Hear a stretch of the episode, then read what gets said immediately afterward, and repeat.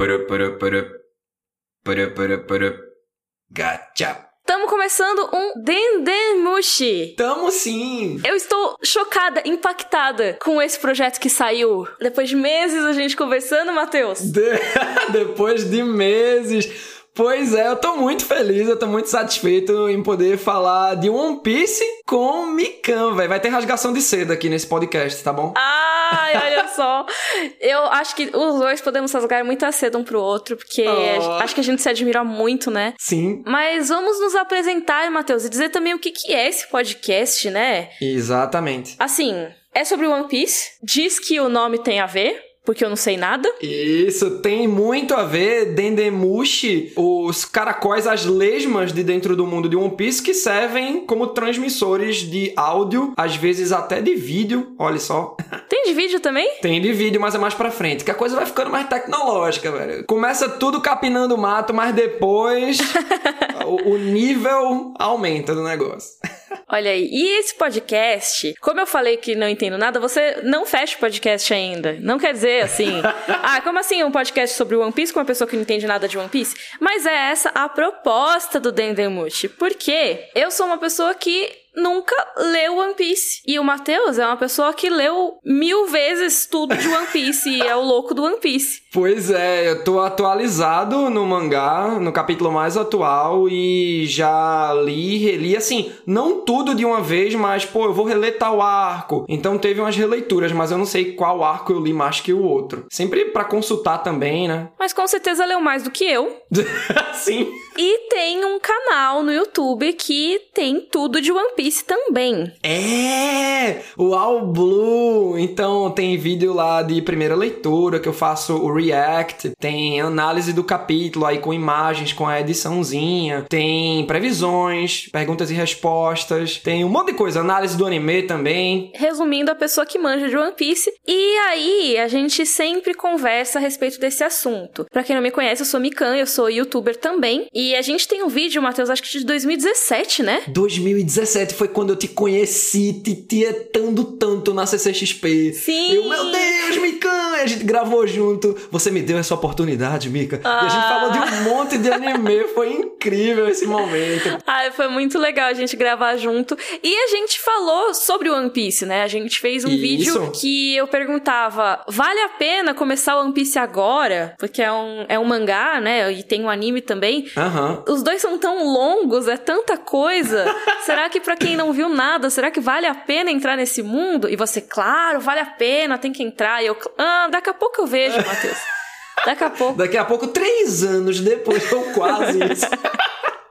Mas chegou esse momento. Mas tá valendo a pena. Mas tá valendo a pena. Chegou esse momento finalmente. Sim. Começamos. Então, o que, que vai ser esse podcast, né? A gente vai comentar volume a volume. Isso aí, é o papo entre um veterano e uma iniciante. Olha só, acabei de entrar nesse mundo. Maravilha. Esse episódio é sobre o volume 1, Uhum. primeirão de todos. A gente vai estar fazendo um episódio por volume. E a gente vai conversar nossas impressões, né? Uhum. Claramente as minhas impressões vão ser diferentes das do Matheus, porque a, a nossa experiência é muito diferente, né? Sim. E também vai ter um momento em que eu vou dar minhas teorias, que podem estar completamente erradas. Esse momento vai ser maravilhoso. E é interessante porque, como eu tô com essa percepção quase mil capítulos depois, né? Tipo, tem coisas que o Oda faz brotar ali no capítulo 1 até e 500 capítulos depois você fica, caramba, olha só, era aquilo lá do capítulo 1. E eu acho que isso é muito legal. Eu sempre ouço isso a respeito do Eiichiro Oda, né? Que é o autor de One Piece. Acho que é legal a gente sempre contextualizar, porque vai que tem alguém que, assim como eu, acabou de entrar nesse mundo. Pois é. E como vivem falando isso sobre o Oda, eu acho que é muito legal a gente ter esse momento depois também, que vai ser um momento em que eu vou me retirar do episódio.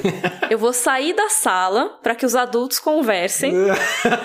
Ou seja, o Matheus vai conversar com vocês sobre os foreshadowings que tem no mangá, né? As coisinhas que o Oda plantou e que vão reverberar lá no futuro. E tem muito, tem muito. É, é- é muito interessante que tem foreshadows nesse primeiro volume que você já vê ali no volume 4. E tem um que você vê lá no no capítulo 500. Gente. É, é doideira. O Oda costura tudinho. Às vezes tem pausa do mangá, dos capítulos semanais, para que o autor possa estudar sua própria obra. E Oda faz muito isso. E para quem não faz a menor ideia do que a gente tá falando até agora, em, sei lá, cinco minutos que a gente tá conversando, o que que é One Piece, Matheus? Bom, então, One Piece é um mangá que é da Shueisha, né, a editora que publica Shonen Jump. One Piece tá saindo aí desde 1997 pro mangá, né? E desde 1999 pro anime. Então, mais de 23 anos de mangá. E é uma história sobre piratas. A temática é a pirataria. E o protagonista é Ruffy, que quer ser o cara mais livre do mundo e sai numa jornada pra montar um bando e velejar por aí para conquistar o tesouro chamado One Piece. É o tesouro homônimo. Tem o mesmo nome do nosso mangá querido. Ele quer ser o rei dos piratas. Quer ser o rei dos piratas. Um título esse que vem da conquista do One Piece. E é tipo um sonho impossível, principalmente dada a origem dele, que é do East Blue. É um mazinho bem tranquilo, pacato. Galera vende seu peixe na, na venda, na feirinha. E é por aí. E tem uma outra coisa, né, que a gente vai ver nesse mangá, que aí não é spoiler, a gente depois entra mais a fundo, que é que o Ruffy é de borracha, né? Exatamente. Ruffy é de borracha porque ele comeu um fruto, o fruto do diabo ou do japonês Akuma no Mi. E aí ele ganhou um poder. Existem diversos poderes. Cada vez que a história vai passando, a gente vai vendo mais e mais poderes porque os desafios vão aumentando. E aí, então, como o Matheus falou, são 23 anos de mangá, né? Mais uns 20 aí do anime. Isso. Então, eu demorei muito para acompanhar One Piece, um pouco por causa disso também, não é mesmo? É. Que eu fiquei, ai, será que vale a pena? Assim, na época que eu comecei a acompanhar mais mangá, mais anime, One Piece já tinha uns 400 episódios. Sempre, né? Acho que você nasce já, One Piece já tem 400 episódios automaticamente. É isso. Então, assim, antes de eu saber disso, eu vou contar uma coisa, eu não sei se você sabia, Matheus, que hum. eu cheguei a comprar os primeiros volumes de One Piece pela Conrad. Caramba, 2002, 2003 por aí? Eu comprei um pouquinho depois, lá para 2004, mas ainda se achava para comprar, né, normal, sem Sim. ser um preço superfaturado nem nada. Pois é, tava no andamento, né, da coleção da Conrad, e eu tenho os 70. Caramba. Que na Conrad eles lançavam meio tanco. Isso. E aí os 70 equivalem aí a 35 volumes do tamanho original. Então, e eu cheguei a ler os primeirinhos, assim, acho que os primeiros quatro. Então, algumas coisas que estão nesse primeiro volume, eu não lembrava, mas quando eu li, eu, ah, tem isso, né? Porque faz muito tempo, né? Faz mais de 15 anos isso. Então sou até meio nostálgico pra tu, né? Com certeza. E assim, foi uma, uma coisa que eu comecei a ler, eu, ah, poxa, mó legal. Só que é isso, né? Eu não tinha muita grana para comprar mangá na época, eu comprei aqueles quatro, descobri que o anime era infinito, eu, ah, eu não vou ter dinheiro para comprar tudo isso não. é, realmente, você se assusta quando você vê o tamanho de One Piece. Que, tipo, quando eu tava colecionando, quando eu comprei os primeiros, eu fiquei, ok, vamos lá. Só que quando eu tava lá pelo volume 20 da Conrad, aí eu descobri que já tava no capítulo 300 e não tinha tanta previsão assim de acabar. Eu, meu Deus, onde estou me metendo? Que tá muito bom isso aqui, vamos continuar. Mas, ó, vale a pena, não vale? Vale demais, vale demais. Eu sei que o tamanho assusta às vezes, mas em questão de qualidade, tipo, o Eiichiro Oda é um autor que Pô, One Piece tá chegando no capítulo 1000 e ele mantém a qualidade e ele sempre faz algo diferente. É impressionante. Isso é uma coisa muito rara, né? Normalmente chega lá no volume o quê? 20, 30. 30. As pessoas é, 20, já começam, né? Os mangakas começam a ficar sem ideia. Sim. Começam Rola a repetir. repetição de fórmula, é, exatamente. Exatamente. Começam a repetir mil coisas, ou então inventar coisa absurda, né? Diz que o Oda não faz isso, né? Não, não. É, o, o Oda assim, a gente vê que o One Piece começa com muito foco em porrada, né? Claro, com história ali em paralelo e tem todo um desenvolvimento, mas o Oda, ele se solta muito para desenvolver mais a história, a narrativa, o contexto de um país, o contexto dos personagens e aí ele entrega sim aquela porradaria que é típica, né, do gênero de One Piece. Ele é um shonen de porrada, mas é claro que ele tem uma história bastante rica aí por trás e o Oda vai desenvolvendo ela muito muito bem, ela vai ficando cada vez mais complexa, não no nível de, sabe, que às vezes tem aquelas histórias que ficam complexas só por ser complexas, uhum. mas não, em One Piece tudo tem um objetivo, tudo tem um porquê. Ai, que legal. E eu tô muito animada para entrar nisso. Eu já li o primeiro volume, né, pra, gente, pra essa gravação. Uhum. Acho que vamos entrar na discussão dele? Vamos, por favor. Quero muito saber o que é que tu achou. Cara, eu amei. Eu, yeah! como eu falei, né, eu tinha lido alguns pedacinhos, né, no começo, então é, eu lembrei de algumas coisas, tipo, eu lembrei que eu gostava do Zoro. Ah, maravilha! Ele é um personagem encantador mesmo, que ele é o badass, né? é, então, eu lembro que eu pagava mó pau pra ele. e o Shanks também. Shanks é incrível. Eu simpatizei muito com ele, logo de cara. A Nami, eu acho que eu não cheguei a conhecer muito dela nos volumes que eu li. Pelo menos eu não me lembro muito. Talvez quando a gente lê o volume 2, eu lembre de alguma coisa e tudo, mas eu, eu sei que ela existe, porque eu já vi fotos e tal, imagens. Sim. Mas eu não, não sei muito da personalidade dela ainda, né? É, ela chega no final do volume 1, né? Então por isso que tu, opa, conheço você de algum lugar. Mas aí no 2 já tem bastante Nami. O fechamento do volume 1 é ali o Ruffy encontrando ela, né? Sim. Você comentou, na nossa conversa antes da gente gravar, você comentou que eu tinha já concluído o primeiro arco de One Piece, né? Isso. Olha aí, ó. Tá vendo? Você começa lendo, lê o primeiro voluminho, você já chega no achievement. Concluiu o primeiro arco de One Piece. Olha aí que maravilha. Ó. É aquele jogo que você aperta o primeiro botão, você já ganha um trophy, né? Exatamente. então tá perfeito. Olha, aí. seu personagem levantou da cama. Trophy. trophy. Ganhou uma medalha. Mas é, e realmente, até se for pensar, esse capítulo da Nami, ele fica um pouquinho, não diria deslocado nesse volume, né? Ele é uhum. meio que um chamariz pro segundo, vamos dizer assim. Isso, é, tem que ter o gancho, né? É, é, é muito interessante como os autores trabalham, porque você tem que ter o gancho de página, tipo, a página que você acabou de ler tem que ser interessante para você virar a página, para você ter essa curiosidade. Também tem que se preocupar com o gancho de capítulo, que aí fica cada vez maior, né? O nível de complexidade dos ganchos. E também os ganchos de volumes. Pô, esse volume terminou desse jeito, tô louco para ler o segundo. Talvez se tivesse terminado no final do capítulo 7, que se eu não me engano é uma despedida e tal, vamos além do horizonte, seguir viagem, eu não sei se traria tanto apetite para ler o segundo. Então o Oda bola essas estratégias. Aí eu já não sei se é bem o Oda ou a editora, mas eu acho que tem um dedo do Oda. Ele é muito organizado em questão de da numeração dos capítulos e tal. Ele parece ser muito organizado e inclusive eu gostei já de algumas coisas que ele fez aqui. Claro, né, como a gente sabe dessa fama dele de ser o cara que, que planta as coisas e tal,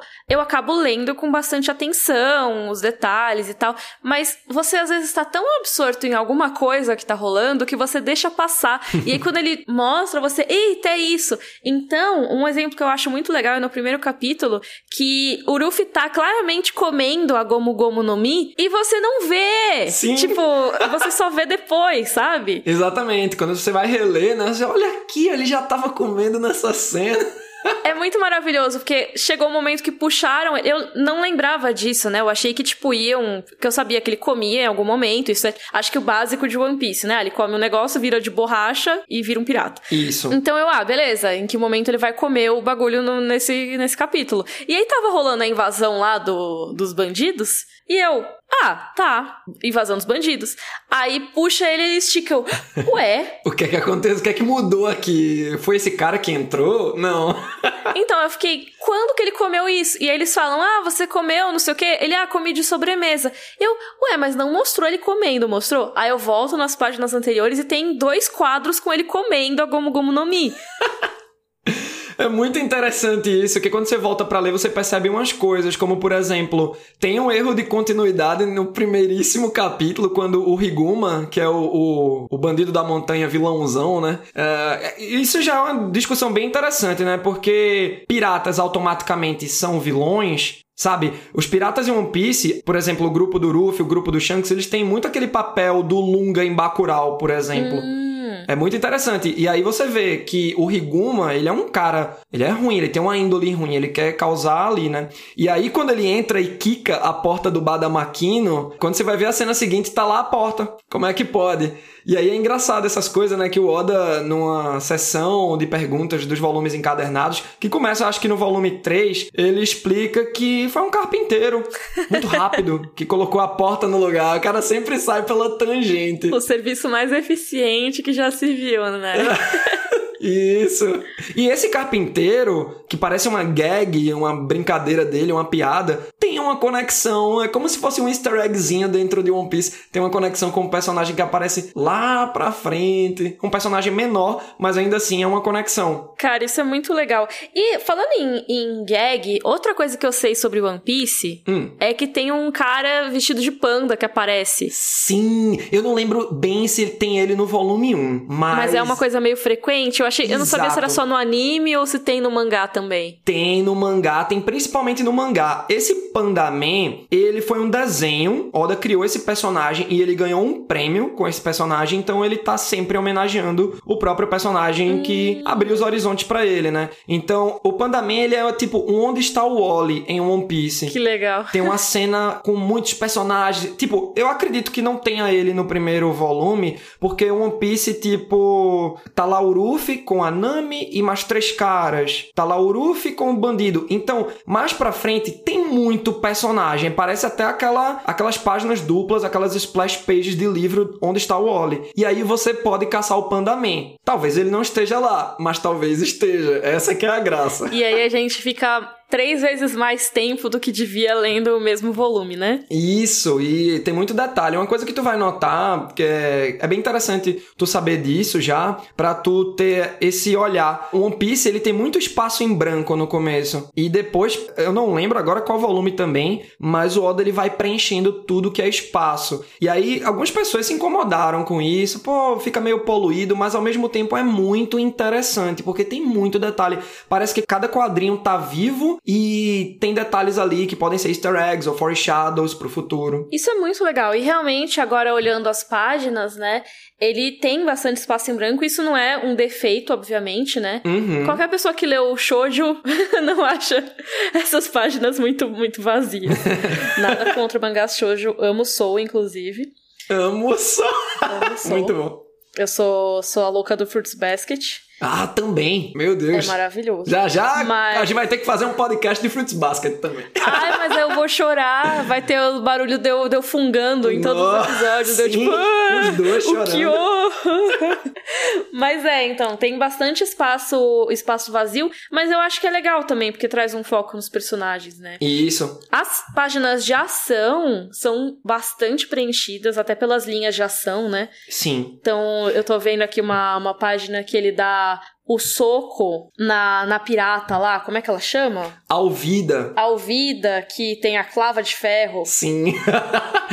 Nossa, é, é, engraçado todo o contexto de Alvida por conta do Kobe. É bem interessante, uh, claro, né, como tu tava falando, a ação. Uhum. A gente tá no mangá, né, e o mangá, ele te projeta muito para dentro da ação e o Oda sabe trabalhar muito bem as coreografias. É algo que ele vai evoluindo plenamente. Tu vai estar tá acompanhando isso também. Mas já de início é bem interessante. Ele também usa muito bem as linhas de força, pá. Nossa, com certeza. Eu acho que para um primeiro volume já tá excelente. Sim. Tipo, é lógico que não é o primeiro trabalho dele, né? Como você mencionou, que tem o Panda Man e tal. Uhum. Mas assim, se você pegar os primeiros volumes de outras histórias, você vê uma evolução muito drástica. Isso. Por exemplo, vamos falar de Shingeki no Kyojin. Nossa, Shingeki. Bom demais, hein? É o primeiro mangá do autor, se eu não me engano. Uhum. E olha. Hajime Isayama. Isso, olha como evolui. Tipo, a gente vê claramente que o cara começou e tá evoluindo, né? Sim. Mas acho que o One Piece ele já começa como, ok, temos aqui uma pessoa que já está consolidada e se melhora, melhor ainda. Pois é. Mas para mim já tava ótimo assim. E uma coisa que eu gosto muito é o traço que é bastante peculiar. Se você vê o olho do Ruffy tem um ponto. Então o Oda, ele vai muito fora da curva do traço padrão, tanto de mangá shoujo quanto shonen. E ele tem um traço simples, mas é, limpo, por assim dizer. É um traço até que na época me remetia muito à turma da Mônica. É, Então, eu acho bem impressionante. Eu ia falar isso que parece um pouco cartoon, né? Tipo, um traço de cartoon de jornal mesmo, sabe? Bem, bem estilizado, né? Isso. E lá por volta do capítulo 300, você já nota uma mudança no traço dele. O que ele tem de arredondado vai ficando um pouquinho mais agudo. Ah, é? Mas ainda assim é bem interessante. Esse tipo de coisa, tu considera esse spoiler não, né? Não, não, nem um pouco. que é bem em termos técnicos assim, né? Então eu acho que é interessante tu saber de agora que tu vai estar tá mais ligada nessa transição. Opa, é por aqui que Matheus falou, então vou ficar ligada nisso. Então é bem interessante o traço dele também. Foi algo que me chamou a atenção. Eu achei tão bonitinho, tão redondinho. Que, que legal isso aqui. E aí peguei para ler e me apaixonei. Sim, eu confesso que as primeiras vezes que eu vi, eu estranhei um pouco. É, causa isso em algumas pessoas. Tipo, anos atrás, assim. Tipo, meu, que traço é esse, sabe? Personagens são meio diferentes e tal. Mas eu acho que é um estranhamento mesmo, né? E, e, eu tenho muito isso com, com várias coisas quando eu vejo pela primeira vez. E aí depois eu, tipo, tá, é assim. E é. E acostumo, sabe? É, e você tem que ver a, a proposta, se o traço casa com as ideias, com o clima da obra, que One Piece tem muita comédia também. Eu acho que tá tudo bem fechadinho ali. E é impressionante que, assim, o Oda, ele desenhou o personagem Pandaman, ele fez um protótipo também, que, assim, para iniciar um, um, um, mangá seriado na Shonen Jump, você precisa fazer um one-shot, e aí precisa ser aprovado, precisa ver o que, é que a audiência achou, para aí sim você ter a sua série. E o Oda fez um protótipo de One Piece, tem um, um no caso não era One Piece, o nome era Romance Dawn, que é o nome do primeiro capítulo e do primeiro arco desse volume. Ah, que legal. E além disso, ele fez uns outros one-shots também. Tem um one-shot chamado Monsters, tem um one-shot chamado Wanted. Esse Monsters que eu citei agora, ele tem uma ele é um easter egg para o próprio One Piece. É bem interessante. Não precisa ler ele uhum. agora, mas eu vou te indicar lá na frente quando tu não precisa ler, mas quando será bom tu ler. Ah, boa. Aí você me avisa e eu vou atrás. Uhum. Matheus tá sendo meu guia nessa jornada. É. Tomara que eu esteja sendo um bom guia. Ai, sim. Um grande navegador. Você vai. é, isso que eu ia falar. É, tipo, eu estava tão sem rumo quanto Ruffy e Zoro antes de encontrar a Nami. É isso aí. Quer dizer, eu imagino que a Nami vá ser uma boa navegadora, porque deram essa esse, essa sinalizada é. no capítulo 8, né? Ela é maravilhosa. É que assim, né? Tem você indo para One Piece hoje em dia com tantos capítulos, tem informações que você já sabe de antes, né? Por exemplo, pô, Nami vai entrar no bando em algum momento. Então, chega a ser um spoiler, mas ao mesmo tempo tá muito na boca do povo nessa era também de redes sociais, era da informação, todo mundo falando das coisas, várias fotos promocionais saindo, né? É, sim, tem coisas coisas que não tem como não saber. Então, provavelmente, se você me mostrar a foto da, do bando, eu vou saber dar o nome de vários deles, sabe? Uhum. Tipo, eu sei Zoro, Nami, Chopper. Sim! o Soap. O Soap, sim. Robin e Sandy. Ah, maravilha. Ó, oh, sei, sei os nomes. Tem mais gente aí, mas isso fica pro futuro. É, então, ó, tipo, eu não, não quero saber mais, entendeu? e eu acho que esses nomes devem ser mais ou menos da época que tinha uns 400 episódios, assim. É, por aí, por aí. 300, 400. Que é a época que eu acompanhava mais, sabe, em geral, tipo, mundo shonen de porrada. Sim. E ia mais nos eventos e tal, então que é quando eu via as pessoas com camiseta dos bonecos e tudo mais. Dos hominhos. Dos hominhos, exato.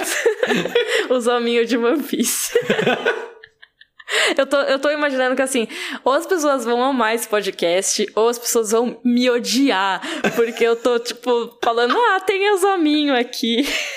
Os pirata que estica. Não, que nada. Isso é que é incrível. Isso é que eu adorei nessa ideia da gente, porque é muito interessante ver as impressões de alguém que tá começando e isso ser tipo registrado por volume. É muito interessante porque vai ter um fator replay muito bom de tipo, a gente já tá no Dendemushi número 32. Pô, o número 3 vai ser tão interessante quanto de escutar nessa mesma época. Uhum. Porque é um registro da tua percepção e, por exemplo, eu gostando tanto de One Piece, me encanta saber qual é a impressão de alguém que tá iniciando. Ainda mais rasgação de seda, uma pessoa feita um micão, velho. Ah, meu Deus.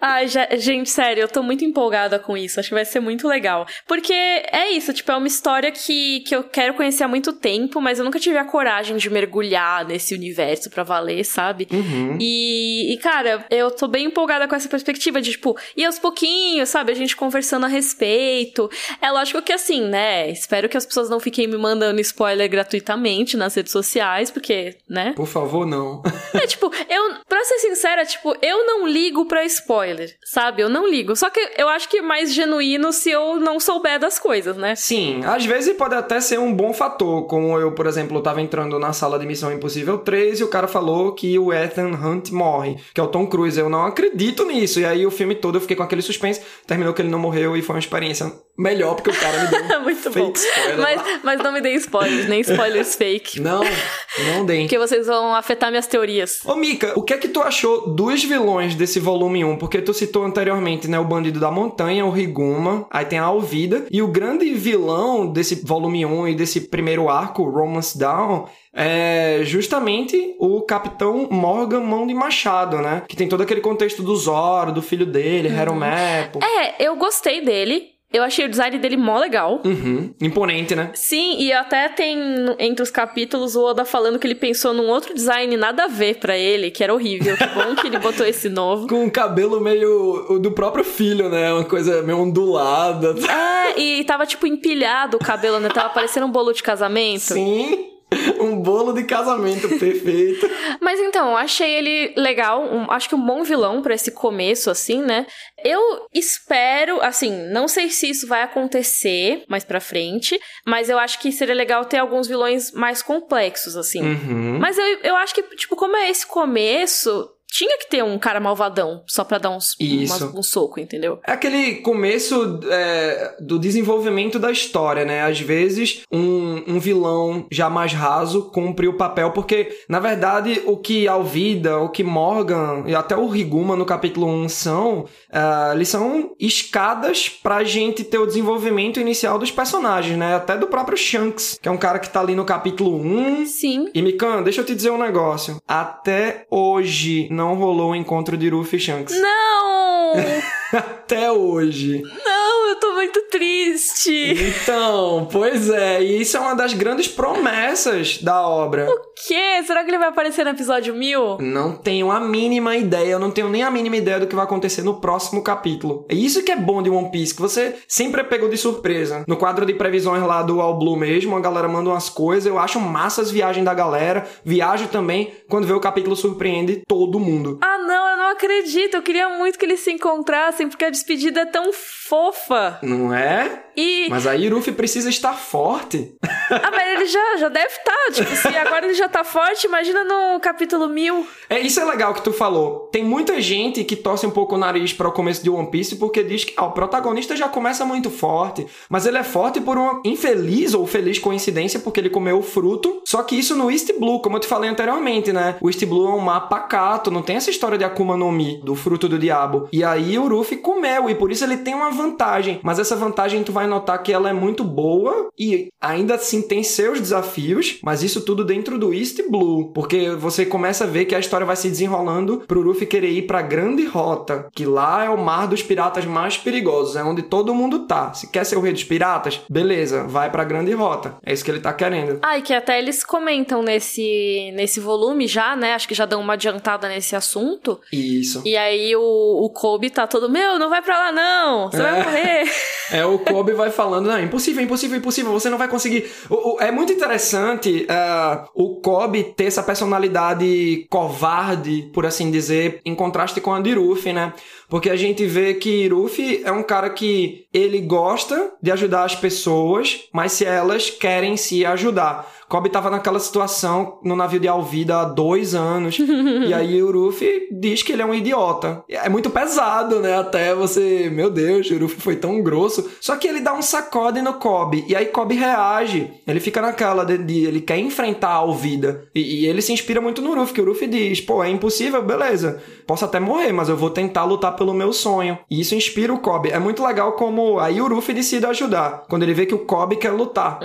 Essa característica dele é muito legal. Ele não é um herói, ele não chega para salvar. Ele conhece a pessoa, tenta entender o contexto com o coração dele, que ele é muito coração. E aí sim, se ele vê que a pessoa quer lutar por si mesma ou por algum objetivo, ele vai e luta junto. Acho que o Ruffy ele não gosta de apatia, então. É, ele não curte. Tipo, vamos para cima. E isso você vê, essa mensagem, ele é, é, bastante recorrente no personagem. Principalmente no começo, que depois você já entende da essência dele e o Oda vai desenvolvendo outras camadas uhum. do Ruffy. Mas eu gostei muito. Os primeiros diálogos dele com o Kobe é muito tipo. E aí, não sei o que, o Ruffy? Ah, sei lá, faz o que você quiser. É. é não tô nem aí. é muito bom também como ele é simplista, do tipo, ele tá no redemoinho. E ele, ah, não tem nada que eu possa fazer. Vou ficar num barril aqui. É isso aí. Quando você vê ele engolido. É. É, vou entrar aqui num barril. Acho que vai dar bom, né? E deu, né? Quase que não dá. É muito isso, né? Tipo, ele. Quase que a história acaba no capítulo 2. É, é, é um pouco diferente, né? Porque ele não se importa, mas não no caso de ser apático, e sim de ele não se preocupa, vamos dizer assim. Isso. Ele, por exemplo, ah, ah, Zoro, você quer sua espada? Eu vou entrar aqui nesse quartel rapidão e pegar. Tipo? Pois é, você fica como assim, velho? Tem um monte de marinheiro lá. E isso é outra coisa bem legal desse, dessa parte do Morgan, né? Porque geralmente no, nessa demografia né, do shonen, de porrada, mangá shonen, uh, a gente vê que os protagonistas eles estão inseridos no meio militar ou no meio que é legalizado pela sociedade. Por exemplo, My Hero Academia, uh, você vê que eles estão numa escola de super-herói, tá tudo legalizado. Uhum. O Black Clover, que também é um mangá atual, um dos principais da Jump, mostra o Asta sendo um cavaleiro mágico e esse, esse grupo, né, dos Cavaleiros Mágicos, são grupos militares do reino de Clover. Em One Piece, o Ruffy é um pirata, tipo, como assim, velho? Um protagonista shonen, tipo, ele começa como um bandido, ou pelo menos ele não é um bandido, ele não age como tal, mas ele tá naquela classe. E aí o primeiro, os primeiros inimigos dele, tipo, beleza que tem os piratas, bandido da montanha, mas tem a marinha, ele enfrenta um capitão. Ele é da contravenção. Uhum. É um, um rebelde. Isso é legal, né, também. Você seguir alguém que, que tá fora da lei, mas que tem seus princípios, né? Exatamente, porque nem tudo é preto no branco, não é porque a marinha uh, existe que ela automaticamente defende o povo. Não, você vê que o Morgan, mão de machado, ele desviava dinheiro da cidade, uma cidade que tava ficando pobre, o PIB da cidade tava caindo, né? Shellstown, se eu não me engano, é Shellstown o nome daquela cidade. E IDH baixíssimo. IDH baixíssimo e o cara quer construir uma estátua em sua homenagem. Então, tipo, é só você parar para pensar um pouco. Não, esse cara é da marinha, mas ele não tá aqui para me proteger, ele tá errado. E isso é que é interessante em One Piece. E por acaso essa cena da estátua é muito engraçada quando o Ruff quebra toda. É lá. muito engraçada. Cara, tem uns momentos muito engraçados nesse volume. Tipo, tem esse da estátua que é tipo do nada ele. ah, não, ninguém mexe nessa estátua, hein? Se você arranhar é, é como se estivesse me machucando, não sei o que. Vai o Luffy e quebra a estátua inteira. E o melhor depois ele, foi mal. Tranquilão. Que pra ele resolve, né? Oh, desculpa. Tem um outro que eu acho muito bom também, que é quando tá o Luffy e o Zoro no barquinho, né? Ai, que fome, não sei o que. Ah, vou pegar aquele passarinho. ele pula pra pegar o pássaro. e a cabeça dele no, no bico do pássaro. E é legal que você fica assim. É, tem uma questão de perspectiva, né? Que ele pensa que Sim. o pássaro é pequenininho. Aí ele vai lá quando vê um bichão gigante e o Zoro fica pistola. É o quê, velho? Vem cá, vai remando lá. Eu, eu acho muito bom todo esse trecho, porque, tipo, tem isso, que é muito engraçado. Aí tem é, os caras que estavam lá náufragos, né? Que o Zoro salva. E, ah, a gente é do, do grupo do Bug e o palhaço. Aí, os, tipo, no quadrinho seguinte, eles com a cara toda esmurrada. Sim. É muito legal isso, muito bom. Galera, ei, você aí, quem você acha que é? Pro Zoro, o Zoro só, hã? No quadrinho você passa a página, a galera já tá espancada. Isso é muito bom. O humor de One Piece é incrível. E eu acho que é um, é um timing de comédia muito bom, né? Porque é isso, não precisa mostrar o Zoro batendo neles. É isso. só se colocar um quadro no outro quadro e já tá resolvido. pois é. Tá aí justamente o humor, né? Os caras, assim, são tão fracos que não mereceram ter um, nem sequer uma página de confronto, né? Já mostra que o Zoro é superior E aí, acho que pra coroar esse momento, que é super engraçado já, é, o Ruffy tá sumido, aí, tipo, você meio que até esquece dele, assim. Ah. Não esquece, mas, tipo, eles estão conversando, tá o Zoro falando com os caras, aí, ah, é a Nami, não sei o quê. E aí, tipo, ah, um pássaro lá. E os caras, tipo, tacam uma bala de canhão e aí cai o Ruffy. Cai o Ruffy no meio. É, é, muito engraçado como os encontros acontecem. O One Piece é bem dinâmico nessa parte da movimentação dos personagens, como o Oda movimenta as peças. E aí ele sabe tirar o Ruffy ali de onde ele tava para ele cair justamente onde tá a Nami. E não são assim coincidências que você fica, ah, mas foi coincidência demais, né? Não, é porque a cidade é pequenininha mesmo, tipo, teve a ver o cara o pirata que tava lá, o Bug, manda o cara atirar, ele cai exatamente ali. Eu gosto muito dessa dinâmica da movimentação dos personagens. Sim, e eu acho que mesmo se fosse, ah, é uma coincidência absurda e tal, eu acho que como tá num contexto já meio absurdo, né? Uhum. Tipo, putz, ele foi lá e tá preso na boca de um pássaro. tipo, eu acho que tudo bem se ele caísse por coincidência em algum lugar, tipo, menos oportuno, sabe? Não tem problema. Sim. E aí ele cai na frente de Nami, né? Uhum. E aí ela, opa, é muito interessante o fechamento do volume 1 que ela fala, né, que é uma ladra especializada em piratas e você fica, como assim? É. O que é isso? O que é que ela quer? Ela rouba de piratas, ela é, trabalha para piratas. Isso. O que é que ela tá fazendo ali onde tá o bug, que é, que é tão perigoso que a galera da, da cidade, né, essa cidade se chama Orange Town, e a galera evacuou. Não tem uma alma viva na cidade. Mas eles saíram porque o bug chegou lá? Isso. E você já nota que tá vazio, né? Nesse capítulo 8, né? Que é o fechamento do volume 1. E aí você já faz um comparativo, né? Porque, pô, o Shanks tava lá no vilarejo, de boa, bebendo com a galera, conversando. E, pô, foi o bug chegar que a cidade já ficou vazia. Só tá lá a Nami e aqueles três. É. Isso é uma coisa que tu pode reparar se tu reler, não é algo que vai vir na frente. Desculpa, não acho que eu te dei um spoiler, Mikan. Não, não, eu acho que não. E eu não tinha reparado nisso mesmo, faz sentido. Tipo, eu, eu reparei assim no no navio dele, mas agora que você falou, realmente, tipo, tem o, o, quadro, né, que tá, tipo, a cidade tá deserta. Uhum. E, tipo, ele só tá a galera correndo atrás da Nami, assim, que roubou a carta de navegação, né? Exatamente. Olha só, interessante. Aí, eu, eu me faço uma pergunta, Matheus, que eu queria muito que já tivesse uma resposta. Porque, assim, eu, na minha inocência, tava achando que ia ter um encontro com o Shanks em algum momento nesses mil episódios, entendeu? Nesses mil capítulos. Eu acho que eu te mandei um reverse spoiler. não, não, mas aí agora eu tô aqui pensando. Tipo, o Shanks pediu pro Ruffy fazer essa promessa para ele. Tipo, não uma promessa, né? Ele falou que eles iam se encontrar em 10 anos, né? Quando ele estivesse mais forte e tal. Uhum. E aí, eu fico pensando, tá, beleza. O Ruffy era uma criança e o Shanks era, obviamente, muito mais forte do que ele. Mas se eles estão nesse nesse mar aí, East Blue, que eles não são nada na fila do pão, talvez o Shanks não seja grandes coisas. Será? Então, eu tô muito triste, porque eu queria muito que ele fosse o mais fodão. Eu quero que ele seja o rei dos piratas, entendeu? Só porque eu gostei muito dele. O Shanks? É.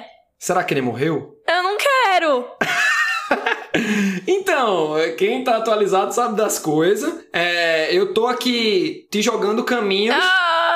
Eu tô te jogando caminhos pra tu ficar se questionando. Caramba, ele morreu ou não? Ai, meu Deus. Ele tá vivo? Se ele tá vivo, ele é fraco, ele é forte. Então, é essa gana que eu quero te passar pra tu continuar investigando. Mas aí, Matheus, a gente vai ter que gravar 90 podcasts pra me atualizar. vai. Não, não precisa disso tudo, não. Vai por mim. Vamos gravar outro amanhã. Já tá querendo ler o 2, né? É... Eu quero, porque eu quero chegar logo na, na, parte atualizada. Olha, eu não lembro agora quando você tem mais informações sobre o Shanks, mas eu acho que. Posso falar isso? Ah, acho que sim. Acho que por volta do volume 12. Ok, tá perto. Eu acho que é por aí as primeiras informações que tu tem sobre ele. Tá perto então, hein? Tá perto. Tô, tô quase. tá quase. Falta só 11. Melhor do que faltar 90, né? Eu vivo por notícias do Shanks. É, agora, em setembro, é, lançou o volume 97 de One Piece. Oh, não, e eu achando que era só 90. 97!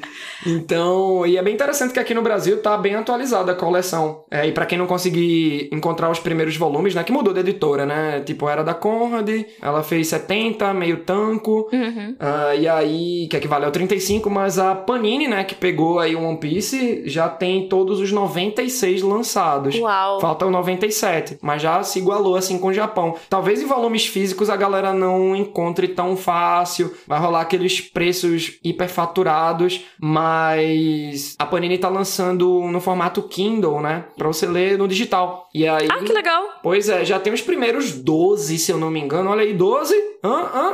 As informações sobre Shanks. Então todo mundo pode ler com acessibilidade aí, porque. E tá um bom preço, tá um bom preço. Você acha por uns 7 esse. Nossa, bom saber, vou pegar no Kindle. 6, 7 reais esses volumes digitais. Olha aí, Panini, aproveita e paga nós, patrocina a gente aqui. Paga nós, paga. Já pensou que sucesso se a gente tivesse um patrocínio nesse podcast? Queria demais, queria demais. É o a vibe de pirata, né, velho? A gente tem que fazer o, o looting. o looting da, da- das parcerias aí. Então vamos falar de teorias? Vamos, vamos. Olha, o Matheus empolgou. Ah, empolguei, empolguei porque eu quero saber o que é que tu pensa pro futuro a partir da leitura do volume 1. Tu já mandou umas coisas aí, né? É, então. E o Shanks e tal. Por exemplo, tem coisa que eu já sei porque é senso comum, tipo, de pegar por osmose das pessoas comentando. Então, assim, eu sei que a Nami vai entrar no bando. Uhum, Mas eu não sei como isso vai acontecer. boa. Assim, eu chuto, como ela é uma personagem que é uma ladra, eu chuto que se ela cair no estereótipo de ladra, ela vai entrar por interesse, primeiro. Tipo, ela vai dar um meio que uma enganada nele, sabe? Uma ludibriada no começo. Pois é, ela tem seus próprios objetivos aí. Isso. O Zoro também tem os seus próprios objetivos, mas já convergiu com os de Ruffy, né? Pô, eu acompanhando esse cara, vou poder trilhar o caminho de ser o melhor espadachim do mundo, já que ele quer ser o rei dos piratas. Mas Nami tem umas coisas em paralelo aí. É, ela tem uns objetivos mais escusos, eu acho, né? Tipo, como ladra e tal. Uhum. E é- acho que se cair no estereótipo de ladrão, né, de ficção, é aquela coisa de realmente só pensar em si mesmo, né, e não pensar nos outros. Sim. Então eu acho que talvez One Piece brinque um pouco com isso, dela, tipo, querer largar eles quando eles não forem mais úteis, só que aí no fim das contas ela percebe que a amizade é importante e fica lá com eles. Será? Não sei. Será? Será? Será? É, que mais tem de. Ah, tem a Grande Rota, que acho que eles vão, né? Tá ansiosa, né, pra ver a grande rota. Eu quero ver, quero ver. É que é, o- é dita como o cemitério dos piratas. Socorro. Socorro. É.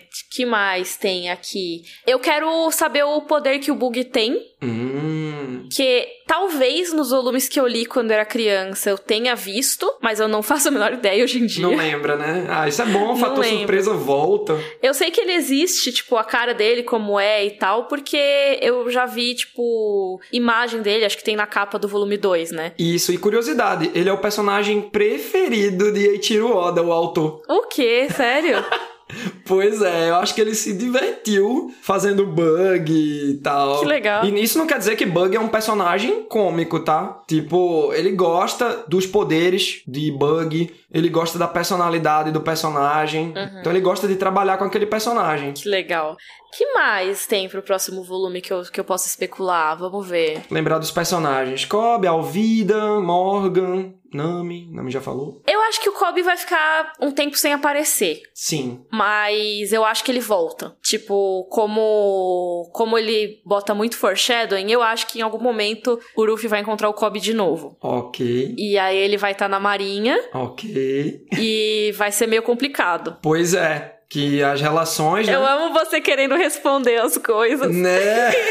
As relações são bem diferentes, né? Porque. E é até bonita essa parte também, né? De quando o Ruffy provoca o Kobe pra criar uma briga ali, um cenário em que convença os marinheiros de que eles não são amigos, mas os marinheiros entenderam que eles são amigos e tá tudo bem. Porque eles fizeram um serviço à cidade, tirando o capitão ali, Morgan, que tava sendo tão totalitário com o povo, né? Eu achei le- muito legal essa parte também. Pois é, bem legal legal como os marinheiros comemoram, né? Que eles estavam no regime de mão de ferro. E o Cobb, ele segue, né? Pela marinha, você fica. E aí? Que o Ruffy é um pirata, né? É, então. Será que quando eles se encontrarem de novo, o Cobb vai ter que prender o Ruffy? Ou pelo menos tentar, né? Isso. Ou ele vai deixar o Ruffy ir? Como que vai ser? Acho que vai ser muito legal esse encontro. Eu imagino que vai acontecer. Não me, não me confirme, Matheus, por favor. Tá bom.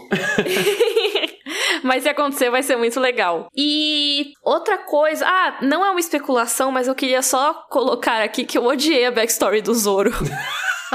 Você não curtiu? tipo, eu gostei muito da premissa. Eu achei muito legal, tipo. Ah. Até. A conversa deles. Ai, tipo, no dia seguinte, ah, ela caiu da escada e morreu. Nossa. Ah, dá licença, mano. Véi, é, é- é absurdo, né? Você fica o quê? Tipo, nem pra construir um pouquinho mais, sabe? Pois tipo, é. ela caiu da escada e morreu. Deu muita pena. Quando eles estavam conversando, eu pensei muito que ia ser tipo, ah, essa mina vai virar rival do Zoro, sabe? E aí daqui a muitos volumes a gente vai encontrar ela e ele vai poder, tipo, ou perder mais uma vez, tipo, pela duas mil, não sei quantas vezes que ele perdeu. Só que aí já era, né? É, então, só que aí agora, tipo, ela caiu da escada e morreu. Ah, dá licença. Que É coisa! anticlimático, né? Não, e tipo, o Zoro, posso ficar com a espada dela? Aí o mestre, ah, acho que sim, né? Sei lá. Fica aí com esse negócio aí pra tu. tipo, meu. Nossa, mas é- essa espada, ela é bem importante. A Quina também, né? Que é a amiga do Zoro que morre caída da escada. Ah, mano, Lasca. desculpa, é muito. A Nazaré de Senhora do Destino fez um bom serviço ali. É isso. Não, sacanagem, porque ela caiu sozinha, né? Não teve ninguém que empurrou. É, então. E aí o, o mestre de Zoro, que é o Koshiro, o nome dele, a Kuina, esse vilarejo, eles são, eles têm uma importância simbólica assim, mais pra frente tem umas conexões bem interessantes. Assim, não naquela vibe spoiler dizer isso, mas é uma vibe mais de curiosidade, de atiçar o teu olhar. Ah, sim, vamos explorar um pouco mais essa, esse backstory. Nossa, Mika, tem muita coisa em One Piece que tu tem que, tipo, engavetar a ideia, deixar lá de stand-by Ai, que bom. pra acender aquele fusível na hora que tu tá lendo e, ai meu Deus! Ai, que bom, porque eu tava, tipo, muito. Putz, Zoro, eu te amo, mas essa backstory. Ai, Zoro. Ó, backstory por backstory é isso aí. Uhum. Mas tem um- umas conexões, sabe, bem interessantes. Ah, eu quero, tô ansiosa pra ver, porque eu realmente gostei muito do personagem, assim. É, eu já pagava pau pra ele na adolescência e, tipo, hoje em dia eu continuo pagando pau, porque eu acho mó legal. Tipo, ele é muito galhofa, porque o cara luta com três espadas, mano. Com uma espada na boca. E ele conversa com as pessoas com espada na boca. Ele consegue falar direitinho, tipo, ele está falando como eu estou falando aqui agora, quando se você coloca um objeto na louco, você fala desse jeito. É, você chega. Então, não tem como, não tem. Tipo, imagina o Zoro. Eu vou achar todo mundo. Pois é, Não dá. exatamente. Mas isso que é interessante. E o Zoro é um personagem interessante também, porque se você pega aquele arquétipo do Vegeta, do personagem valentão, pô, o Zoro é um valentão, só que ele obedece o capitão. Até rimou. porque é, é, ele é diferente. Ele é diferente. Então, assim, ele até fala pro Ruffy: se você desviar do seu caminho, eu, eu mato você. Sabe? Só que isso é só, tipo, vamos colocar as cartas na mesa aqui. Porque o Zoro é muito fiel ao Ruffy, isso é muito massa. Eles vão crescendo essa amizade aí desde o comecinho. Nossa, eu achei muito legal a cena que ele ataca o Morgan. Que, tipo, foi muito perfeito. Isso! Zoro. E aí o cara caído no chão assim, ah! E ele é obrigado, capitão. Eu, Exatamente. Yes, é isso! Você já vê uma baita de uma sintonia ali, porque o Ruffy, ele dá um golpe que ele sabia que não ia ser o final, então ele já tava esperando o Zoro. Se o Zoro não chega ali no momento exato, o Ruffy poderia ter levado uma machadada. E o Ruffy confiou. Então é muito legal como através de da porradaria o, a- o laço dos personagens se constroem também. Ah, eu amei isso. E, assim, uma dúvida. Hum, Que aí, assim, não me dê detalhes, mas. tá bom. vou tentar. Eu vou, eu vou não darei detalhes, vai. O Luffy pode ser cortado? Como, como assim, cortado da história? Não, mentira. Não, não, tipo, literalmente cortado, tipo, que nem com o machado do Morgan. Pode. É, pode sim, é um ponto fraco dele. Por exemplo, como ele tem um corpo de borracha, tu viu até que bala ele consegue ricochetear, né? Isso, por isso que eu pensei, ah, vai que, tipo, é meio duro e não dá pra lâmina passar. Não, tipo, o. Ah, Que legal isso que tu falou, que legal. que os mais atentos vão. Meu Deus, olha essa dúvida de Mikan. Ai, ai, ai. E aí, é, bala, soco, ele a- absorve tranquilão. Por isso que ele não sente dor, assim. Tem que ser um ferimento muito brutal, sabe? E, mas ele sente dor. Só tem que ser uma porra, aquela porrada na cara dele, né? No corpo dele. Entendi. E aí, faca, espada, lâmina, corta ele sim, corta tranquilo. Olha só, interessante. Não é? Então, assim, pra derrotar o Ruffy, você precisa basicamente ou cortar ele, Isso. ou explodir ele, talvez. Sim, ou furar. Porque assim, balas, se tu vê que a, a bala da marinha é redondinha, né? Parece um, sei lá, um- uma bala de brinquedo, mas é da época, né? Uhum. Porque assim, One Piece eu acho que se passa, vamos, vamos assim dizer, século XVI. Se fosse no mundo real, uma coisa assim, Uhum. século XV. E aí tem uma bala mais, uma coisa redondinha, uma coisa da época, né?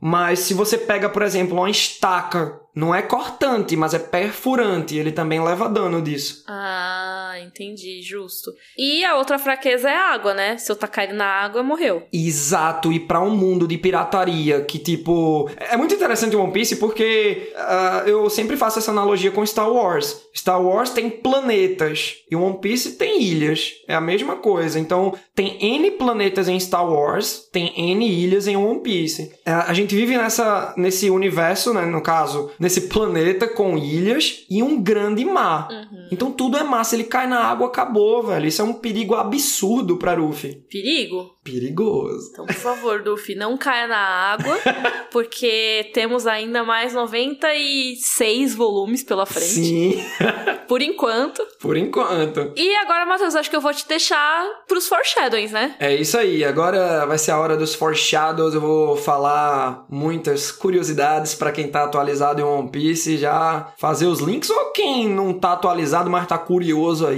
mas vai ter spoiler, então é pra quem quer pegar spoiler. Ai, ai, ai. Ai ai ai. Então, a partir de agora, spoiler, hein? Sim, mas aí você volta pro encerramento, né? Volto, volto, volto. Então vamos, que agora é hora dos foreshadowings.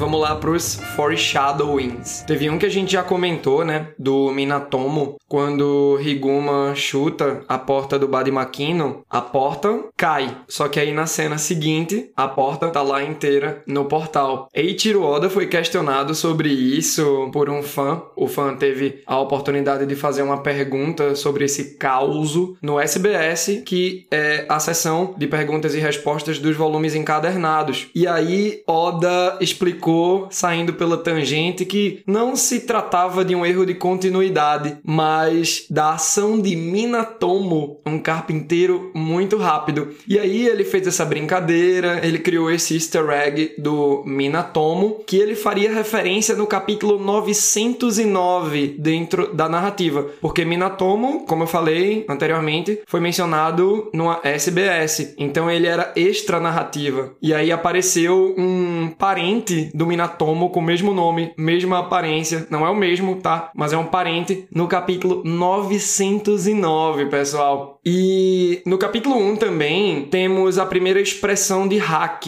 mais especificamente do hack do rei, quando Shanks espanta aquele monstro dos mares que matou Riguma, o bandido da montanha, que mataria o Ruffy e que comeu o braço de Shanks. Então, a gente aqui no capítulo 1, no volume 1, vê o hack do rei sendo usado e esse artifício, esse poder só seria usado novamente sem querer pelo Ruffy no capítulo 495. E aí, nos capítulos posteriores ao 495, a gente vê o desenvolvimento do hack, do hack do rei, do hack do armamento, do hack da observação. E ainda no volume 1, a gente estava comentando muito sobre o Morgan, né? E é muito curiosa a história de como ele virou capitão. No capítulo 37, mostra o flashback do Capitão Kuro, e a gente vê que Morgan foi hipnotizado para pensar que capturou o Capitão Kuro. E ele leva um falso Capitão Kuro até a marinha e ganha aí a promoção, ele sobe de patente para capitão.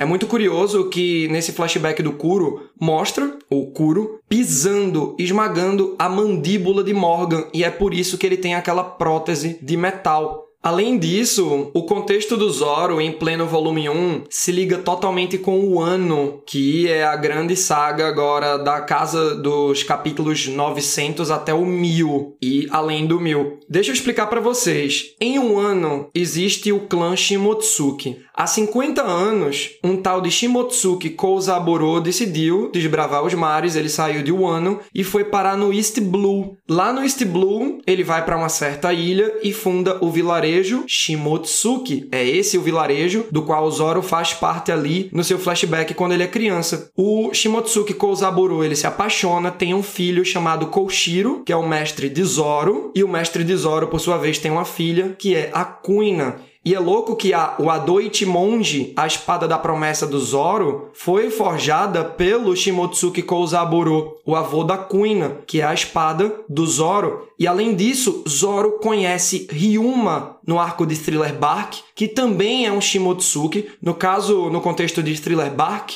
Ryuma é um zumbi, e a gente vai detalhar isso quando chegar a hora aqui no Dendemushi. Mas quando Zoro vence a batalha contra o Ryuma zumbi, ele herda a Shusui, que também é uma espada de um dos Shimotsuki. Bom, mas vamos fazer né, a ligação de Dendemushi para chamar Mikan de volta pra gente fechar esse episódio número 1. Vamos lá!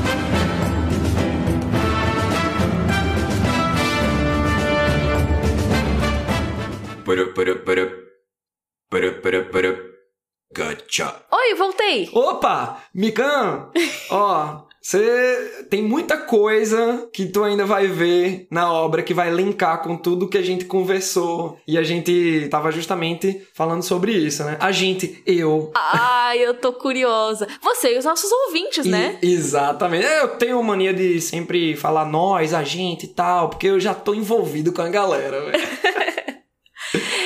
E acho que o pessoal vai ficar muito feliz que tem esse momento também pros veteranos de One Piece, né? Sim, e tipo, eu espero que todo mundo tenha gostado desse primeiro Dendemushi e desse projeto como um todo. Eu tô muito feliz, eu nunca imaginei nos meus sonhos mais profundos de criador de conteúdo que um dia eu ia estar falando do assunto que eu mais amo com uma das criadoras de conteúdo que eu mais admiro, que é tu. Rasgação de seda Moment. Matheus, eu vou derreter!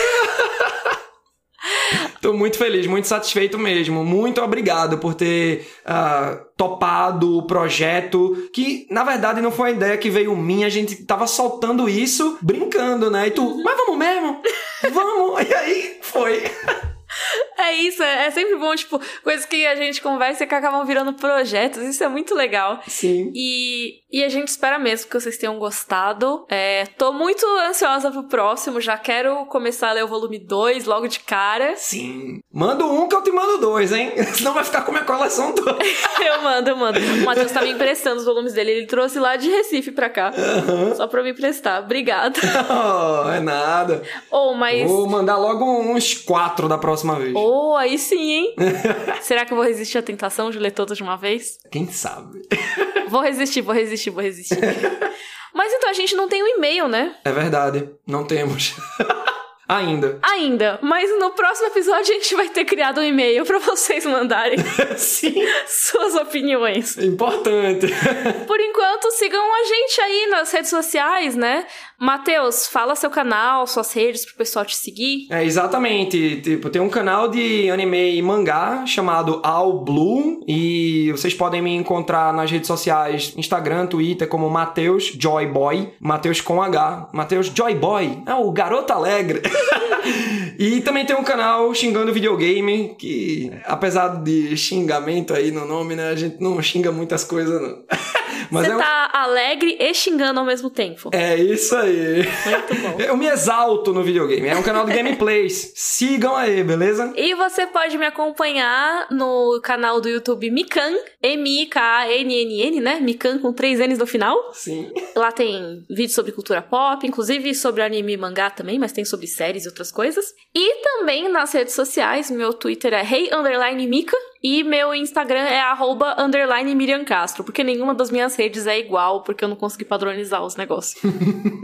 mas acompanha a gente lá e desligam o Dendemushi? Que eu ainda não vi, né, o, o, o bichinho. Eu não sei como é que faz. Eu acho que é só um gacha. de novo, o barulhinho de. Como se estivesse atendendo a ligação e ou desligando. Então é isso, a gente se vê no próximo Dendemushi. Até lá, hein, galera? Gacha.